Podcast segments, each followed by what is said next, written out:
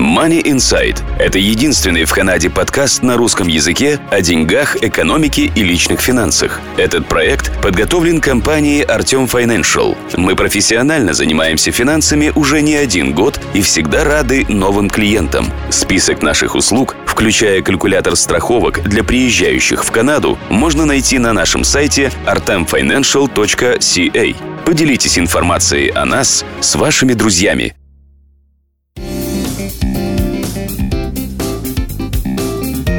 Здравствуйте, компания Артем Financial и я, Марина Буланцева, приветствую всех слушателей Money Insight, подкаста о деньгах и финансах. Сегодняшний мини-подкаст «Романсы о финансах» мы решили посвятить людям, которые с легкостью расстаются со своими деньгами. Кто они? Транжиры? Любители шикарной жизни? Или люди, для которых деньги не являются смыслом жизни? Нажить много денег – храбрость, сохранить их – мудрость, а умело расходовать – искусство. Это высказывание принадлежит немецкому писателю, поэту Бертольду Ауэрбаху. И с этим трудно не согласиться – Нажить состояние под силу только смельчакам, умеющим рисковать, храбро идущим против течения. Но смелость не синоним мудрости, и даже знаменитые ученые могут попасть в просак. Вот история, опубликованная на сайте finuslуги.ru. Описываемые события относятся к началу XVIII столетия. Одна из английских финансовых организаций, называвшаяся Компанией Южных морей South Sea Company, организовала выпуск ценных бумаг, обещая инвесторам баснословные прибыли. Желающих вложить деньги оказалось немало, и среди них знаменитый математик, физик, астроном Исаак Ньютон – Поначалу все шло хорошо, но в какой-то момент цена на бумаге упала, и Ньютон потерял почти 77% своего инвестиционного капитала, что в наше время приблизительно соответствовало бы 3 миллионам 400 тысячам американских долларов. Сайт приводит фразу, которую якобы произнес знаменитый ученый. «Я могу рассчитать движение небесных тел, но не безумие толпы». Другой страстный инвестор – Марк Твен, который был чрезвычайно популярным писателем эпохи промышленной революции XIX столетия. Да и наше поколение прекрасно помнит вышедшие из-под его пера приключения Тома Сойера и Геккельбери Фина.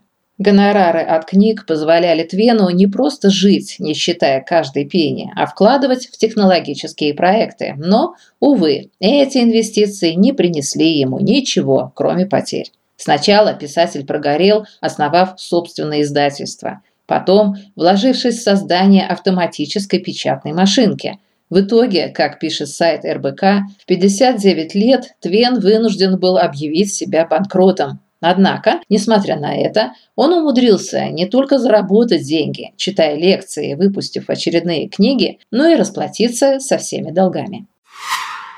Среди ученых есть принципиальные противники финансового обогащения. Один из них – гениальный питерский математик, доказавший гипотезу Пуанкаре и отказавшийся от получения за это открытие каких-либо премий Григорий Перельман. Сайт live.ru рассказывает, что Перельман не только не принял Филсовскую премию, награду за выдающиеся достижения в математике, учрежденную канадским ученым Джоном Филдсом, но и премию Института Клея в 1 миллион долларов. Надо сказать, что гипотеза Пуанкаре – одна из семи так называемых проблем тысячелетия – а на проверку доказательства, представленного Перельманом, официальным математическим сообществом были выделены миллионные гранты, которые пошли на оплату работы исследовательских групп. Ну а за счет миллиона, от которого отказался Перельман, институтами Клея и Пуанкаре была учреждена должность для молодых математиков. Американский актер, комик, ковбой Уилл Роджерс был очень популярен столетия назад. Ему же принадлежат скетчи, разобранные на цитаты. Как вам, к примеру, это? Слишком многие люди тратят деньги, которые они с трудом заработали, на вещи, которые им не нужны, чтобы впечатлить людей, которые им не нравятся. За примерами поступков, подобных транжир, совершающих экстравагантные покупки, далеко ходить не приходится. Так сайт бизнесмен.ру припоминает Николасу Кейджу покупку черепа тиранозавра за 76 тысяч долларов. Леди Гаги – приобретение за 50 тысяч аппарата, регистрирующего паранормальные явления. Дело в том, что певица была убеждена, что ее преследует призрак. По интернету гуляют истории про Мадонну, которая ежемесячно тратит более 10 тысяч долларов на ванны с так называемой святой водой. Дональда Трампа, чей огромный бронированный лимузин из-за своих размеров не мог въехать в ворота Королевского дворца в Бельгии.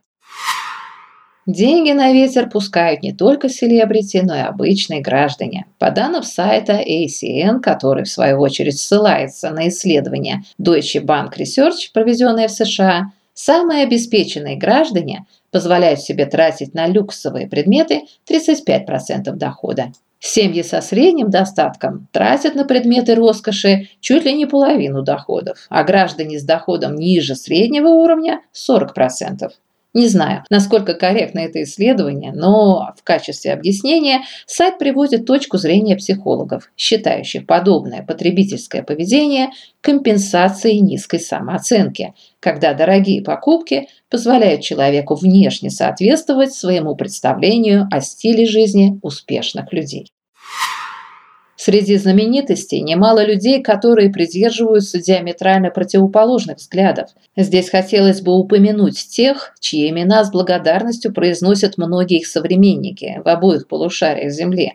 Анжелина Джоли, Брэд Питт, Мэрил Стрип, Орландо Блум, Барбара Стрейзенд, Константин Хабенский, Чулпан Хаматова, Тина Корзу, Наталья Водянова, Тина Кароль, Вера Брежнева. Список можно продолжать, но несомненно одно – Деньги для этих людей не самоцель.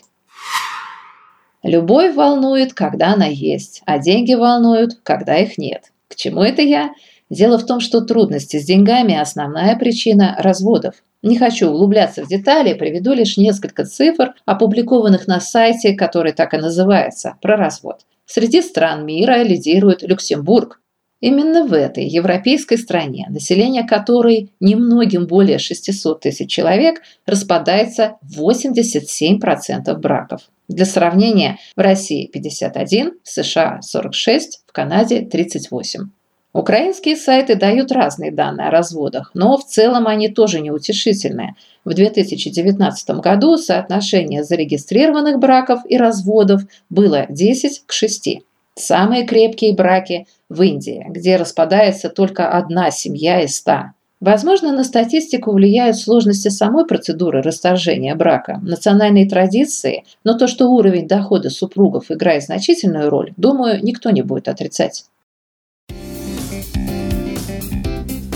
«С деньгами не так хорошо, как без них плохо», гласит еврейская пословица. Поэтому хочется пожелать всем нам иметь побольше того, что можно потратить. Ну а как и на что, это уж каждый решит сам. Хорошего вам дня и до встречи!